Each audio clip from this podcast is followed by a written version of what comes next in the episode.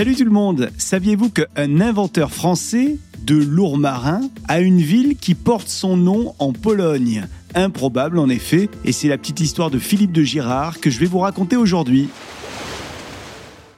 Alors Philippe de Girard est né euh, chez nous, hein, dans la belle petite ville de Lourmarin, au cœur du Luberon. On est en 1775.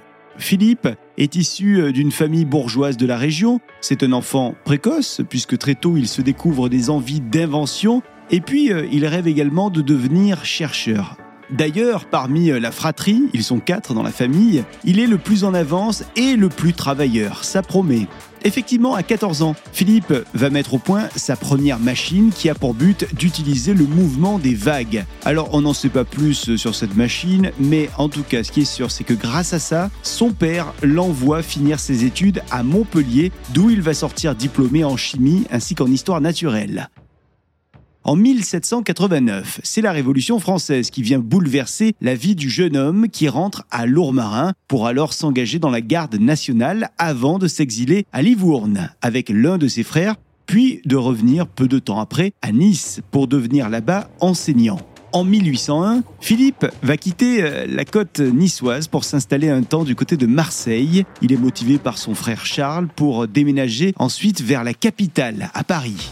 Arrivé à Paris, c'est là qu'il invente la lampe hydrostatique à niveau constant. Ça, c'est son premier succès puisque c'est considéré comme une révolution à l'époque. En 1810, l'empereur lance un concours qui offrira un million de francs à celui qui va inventer une machine à filer. Alors Philippe trouve son idée en seulement deux mois il dépose le brevet d'une machine à filer le lin le 12 mars 1810. Il est sûr de gagner le prix avec cette belle invention et donc il emprunte de l'argent et il investit même dans la construction de deux usines de filature à Paris et dans l'immobilier. Manque de bol pour lui, l'Empire s'écroule avant même qu'il ait reçu son million de francs qui avait été promis pour sa belle invention. Philippe de Girard va être arrêté par le nouveau régime et il va même être emprisonné pour tous les dettes qu'il accumulait.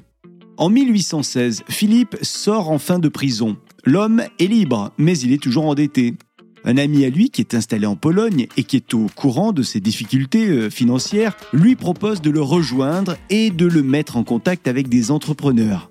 Et c'est là-bas, en Pologne, qu'il va construire plusieurs usines dans une petite ville dont l'exploitation sera tellement massive que le nombre d'habitants et l'économie vont exploser. La ville, pour remercier Philippe, prendra le nom de l'inventeur, ça va donner donc Girardov, c'est-à-dire Girardouf, hein, si on traduit.